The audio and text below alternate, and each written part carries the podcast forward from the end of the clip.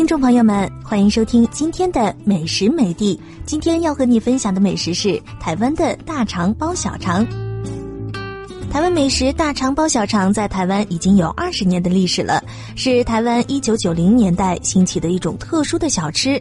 因为它的美味又独具特色，成为台湾的十大知名小吃之一。许多观光游客来台湾旅游，对于这一道内涵丰富又实在的美味小吃，都会赞不绝口。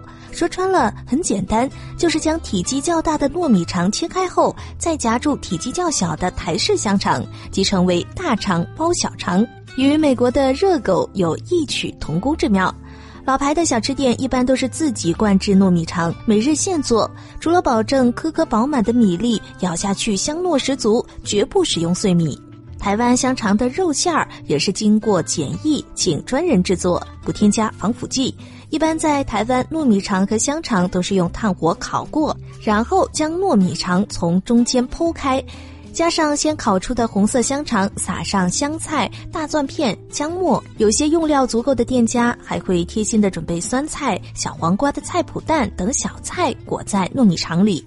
再将香肠放在上面，淋上自制的酸辣酱提味，一口咬下去，肉香四溢。尤其是糯米肠外皮烤的焦黄香脆，搭配解腻的菜脯蛋和香肠，真是在极度饥饿时对肚皮的最大犒赏和恩赐。我们来看一下大肠包小肠应该怎么样制作呢？首先，猪肠衣以盐、白醋。揉搓冲洗干净，再沥干水分。原糯米洗净并泡水两到四小时后，捞起沥干水分。香肠煎熟，红葱头切片，以沙拉油炸香后，捞起沥干油脂。金钩虾洗净切末，水煮花生，烧汆烫后备用。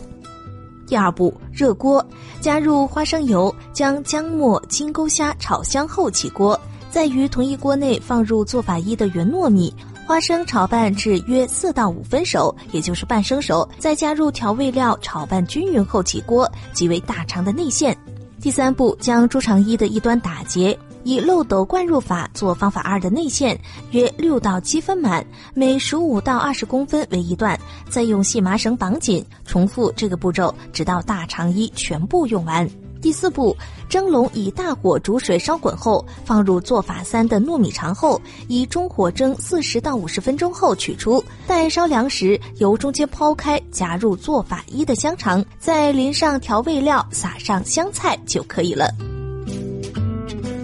好的，听众朋友，感谢您收听今天的美食美地，我们下期再见。